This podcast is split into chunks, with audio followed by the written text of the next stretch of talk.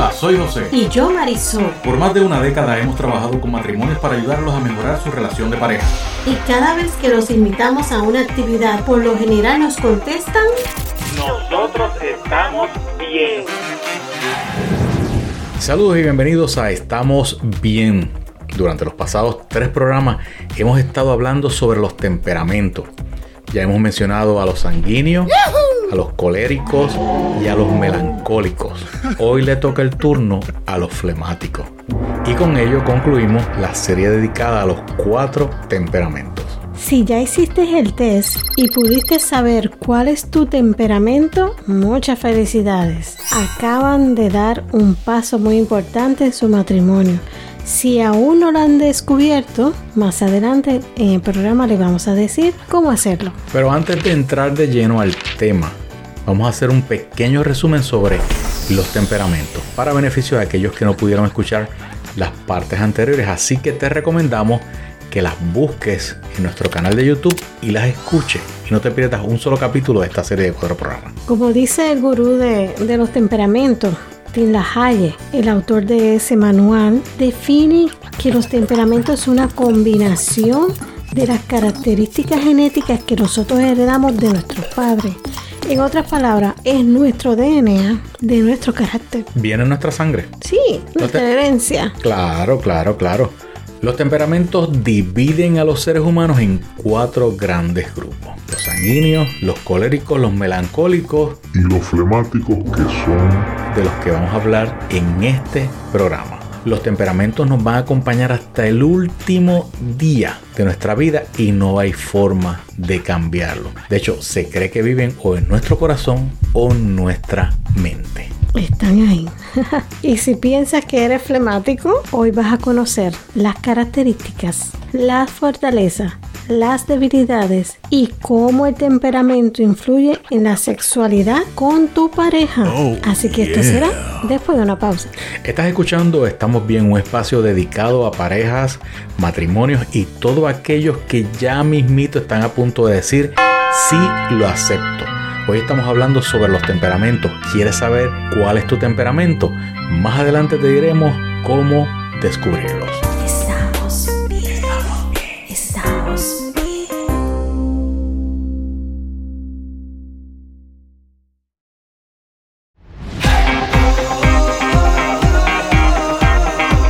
Regresamos con Estamos Bien. Hoy estamos hablando sobre los temperamentos, específicamente sobre los flemáticos. Y vamos a ver algunas de las características que nos describen a estos flemáticos. Número uno. Son calmados. Tienen la paz de un monje tibetano. No se enojan por nada. Absolutamente nada. De hecho, yo tengo un amigo que una vez le pregunté, flemático hasta lo último. Le dije, ¿alguna vez a ti te da coraje? Y me dice, no, yo creo que no. Recuerdo que nunca me haya enojado. Ay, Dios mío. Bueno, por eso son el temperamento más agradable. Definitivamente. Ellos le caen bien o se llevan bien con todo el mundo.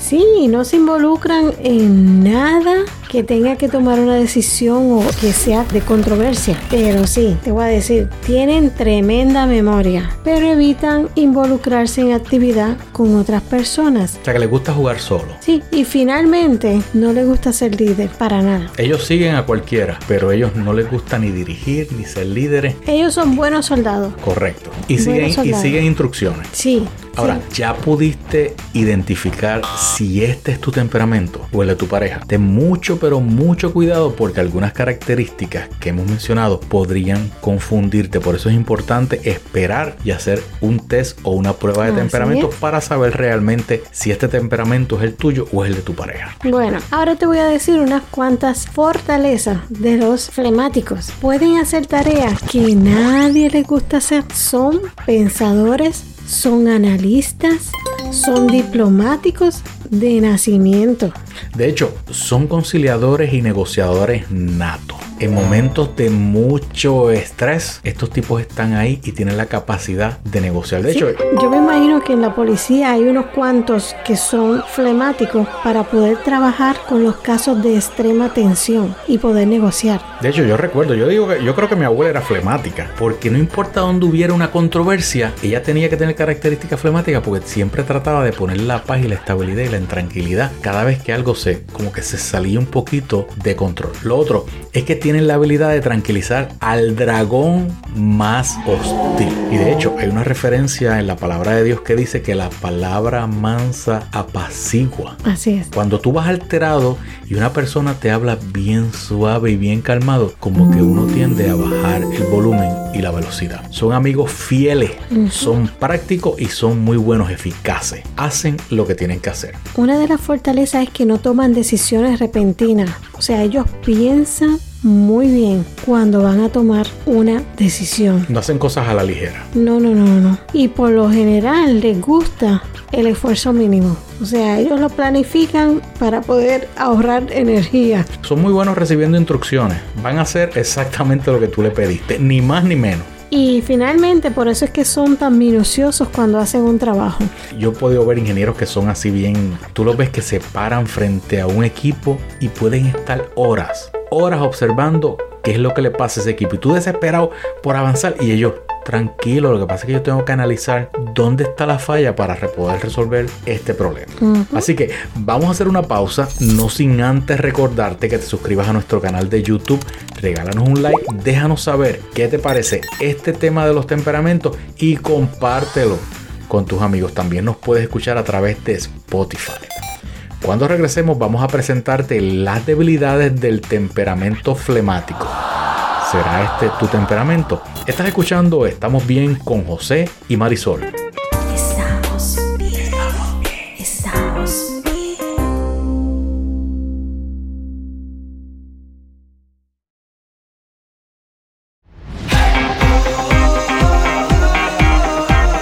Regresamos con Estamos Bien. Continuamos hablando sobre los temperamentos y como te mencionamos en el segmento anterior, hoy le toca el turno a los flemáticos. Ya hablamos de sus características, de cuáles son sus fortalezas. Ahora vamos a mencionar cuáles son las debilidades y es posible que te sientas un poco raro o un poco incómodo. Yo creo que los flemáticos no les No importa, creo. toman esto bien relax, ¿verdad? De hecho, cuando nosotros hicimos esta prueba, nos sentimos como medio raro, especialmente cuando trabajamos con las debilidades. Pero no creo que a los flemáticos les preocupe esto, así que vamos a seguir hacia adelante. Si les preocupa, no lo dicen. Lo importante es realmente conocerla y conocerla de nuestra pareja y así vamos a aprender a cómo trabajar con nosotros y con la persona que duerme en la otra mitad de la cama. Así es. Bueno, vamos a comenzar con las debilidades. Por lo general, carecen de impulso y ambición, José. Por eso es que no son líderes. Suelen ser muy lentos o no se mueven. Dos velocidades. No les gusta sufrir y por lo general construyen una coraza, un fuerte a su alrededor para que no le hagan daño. Cuando una esposa, vamos a suponer, es colérica y se casa con un flemático, oh Dios mío, esa mujer colérica sufre tanto porque ese hombre no toma acción, no toma posición ninguna Y ellas piensan que él no lo hace porque no le da la gana. o porque no la quiere. es porque realmente su temperamento es, Es así. así. Por eso, esposa, tienes que aprender cómo funcionan los temperamentos. Y fíjate, mira qué interesante. Aunque no se vea a simple vista, pueden ser orgullosos. Mira qué interesante. Además de esto, es el temperamento más terco. Y cuando digo terco, no me refiero a bruto, me refiero a que si dice que no lo va a hacer, no lo va a hacer. No importa lo que pase, no lo va a hacer. ¿Ok? No se enfrentan abiertamente a nadie. No les gusta la confrontación y la controversia. No le gusta pelear. No le gusta pelear. No, no y no. Hacen las cosas a su manera y no le importa cómo le digan que lo haga. Él lo va a hacer, lo va a completar, pero a su manera. Nunca gritan, nunca vas a escuchar un flemático gritando y tampoco va a explotar por cualquier problema. No importa lo grande o no importa lo pequeño, el flemático no explota. Y también el temor los apaga, José. Sí, Necesita mucha motivación, mucha, mucha motivación el flemático y en ocasiones es difícil que se comprometan en una tarea. A es- pesar de que son buenos trabajadores, pero el ellos decir yo me comprometo como que no. Aunque la hagan eventualmente, Correcto. pero no se comprometen. Así que me imagino, para aquellos que no sean flemáticos, que te puede causar un shock. Al flemático no le va a causar un shock. A él nada lo impresiona. Ahora, tienes que tener mucha tolerancia con ese flemático. Y ver Especialmente las fortalezas que tiene, porque también son tremendas personas. cuando el temperamento primario se combina con el secundario, como hemos dicho, vas a crear un balance en tu vida. Y si naciste flemático, vas a morir siendo flemático. Nadie te va a poder cambiar. Esposa, esposo, no puedes cambiar a tu flemático ni puedes cambiar a tu flemática. Solamente él puede ser transformado con la ayuda de Dios, pero tiene que ser él. No va a cambiar por ti. Recuerda, Dios hace las cosas perfectas. Él no se equivoca. Solo acéptense.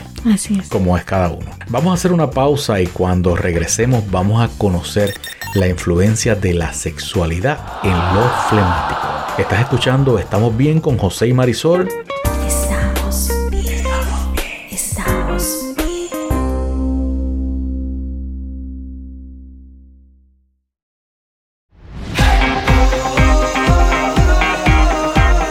Regresamos con Estamos Bien. Continuamos hablando sobre los temperamentos y hoy le toca el turno a los flemáticos. De hecho, a la hora que estamos grabando este programa ya son altas horas de la noche, así que los efectos flemáticos del cansancio Sí. ya están rindiendo fruto. Ya hablamos de las características, de las fortalezas, las debilidades de los flemáticos. Ahora vamos a pasar a conocer cómo el temperamento influye en su sexualidad. Son personas muy pero que muy reservadas. Por lo general la información que se sabe de ellos proviene de su pareja cuando su pareja está enojada. Y su temperamento secundario juega un papel muy importante en la relación sexual.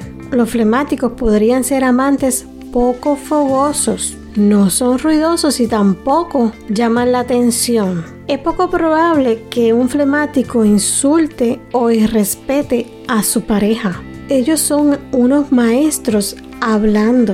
O sea, son personas que no te hablan grotescamente. Esposa, míralo como una ventaja. Ujú. No vas a tener ese problema con un flemático. Para él las tormentas nunca van a llegar a la cama. O sea, a la cama no te va a traer los problemas. O sea, él va a estar listo, aunque sea un poco fogoso, pero va a estar listo para dar lo que tiene que dar en la cama. Y finalmente son pacientes y además pueden agotar a su pareja naturalmente con su espera.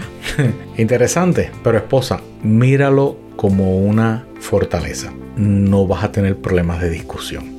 Los flemáticos necesitan, entre otras cosas, una relación dinámica con Jesús que le permita pensar más en su pareja y en su familia que quizás en otro. Porque el flemático es el tipo de persona en el trabajo que nunca le sabe decir que no a nadie y tampoco le sabe decir que no a sus amigos. Siempre va a estar de acuerdo con ayudar a otros Y relega a su pareja. y su familia también. Así que una mayor expresión y aceptación de su pareja es muy importante para él. Eso es así. La esposa que comprende a un flemático debe aceptar que este flemático le falta motivación y ella es ese motor que lo puede ayudar a que este hombre pueda tener la motivación correcta en su vida. O sea, eso tiene que ser... Una prioridad. Claro que sí, claro que sí. Es la esposa de un flemático.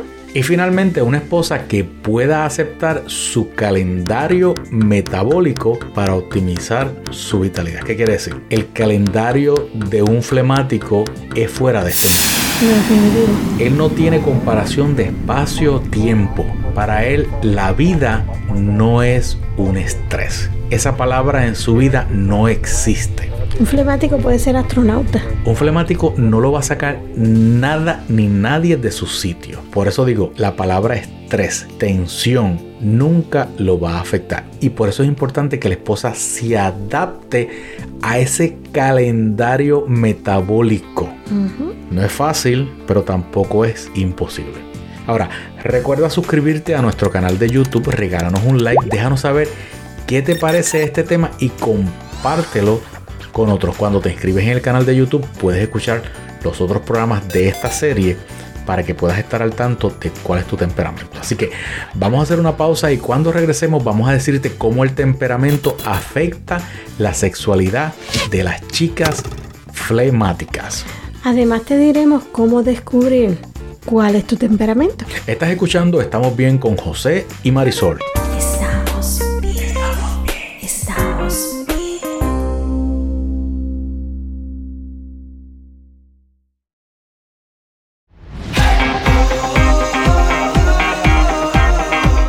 Regresamos con Estamos Bien.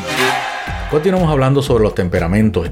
Ya hemos mencionado las características, las fortalezas, debilidades y cómo los temperamentos influyen en la sexualidad de los chicos flemáticos. Ahora les toca el turno a ellas, a las flemáticas. Así que cuéntame. Bueno, te diré cómo son las flemáticas. Las flemáticas son más fáciles de tratar, así que son las más amables para poder nosotros tratarlas. Complacen a su pareja en todo, José, y sobre todo evitan los problemas al máximo. No debería haber tormenta. No debería.